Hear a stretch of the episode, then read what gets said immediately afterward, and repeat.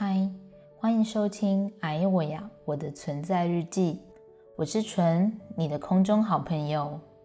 上集有讲到伴我度过低潮的上帝，这一集我想跟大家分享的是比较实际面的问题，也就是生病时让病人内心最无能为力的事情。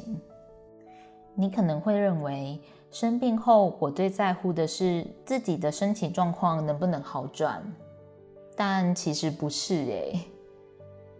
因为生病后我才知道，原来台湾虽然有健保，但是治疗癌症的医药费非常庞大。我可以数算我目前治疗后的大约花费给你们听：开脑手术约五万，住院费约三万。看护费约一万六，电疗约十八万。当然，这些还不加上每个礼拜回诊的一百五十元挂号费，跟你平常的基本开销。如果没有急用金，以一个在台湾工作基本薪水，根本无法负担这么庞大的金钱。我才体会到白花花的小朋友喷出去的感觉。光是看到这吓人的数字。我还曾想说，为何台湾不通过安乐死疫苗呢？你可以把癌症想象成比较容易复发的重感冒，每当再感冒一次，你就会听到唰唰唰花钱的声音出现，然后同样的疗程就再来一次。所以，让我最感叹的事情，真的不是自己生的病多重，反而我会觉得说。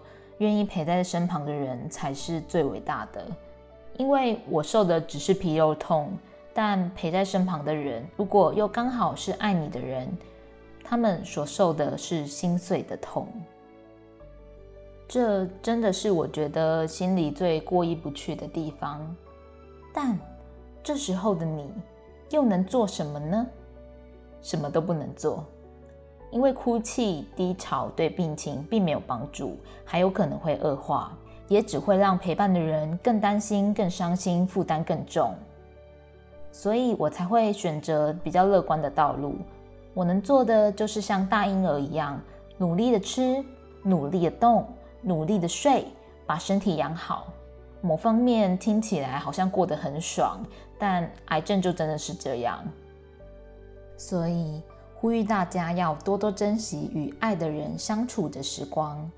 那些在吵架的，先把手上的凶器放下，给对方一个拥抱吧。彼此相爱虽然看似平凡，但我后来看，觉得这才是最幸福的事情。又到了节目的尾声，虽然我教大家尽情的去爱，但请大家不要相爱过头，就忘记帮我祷告呢。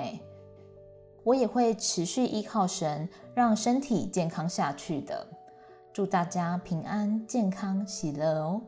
爱大家，拜。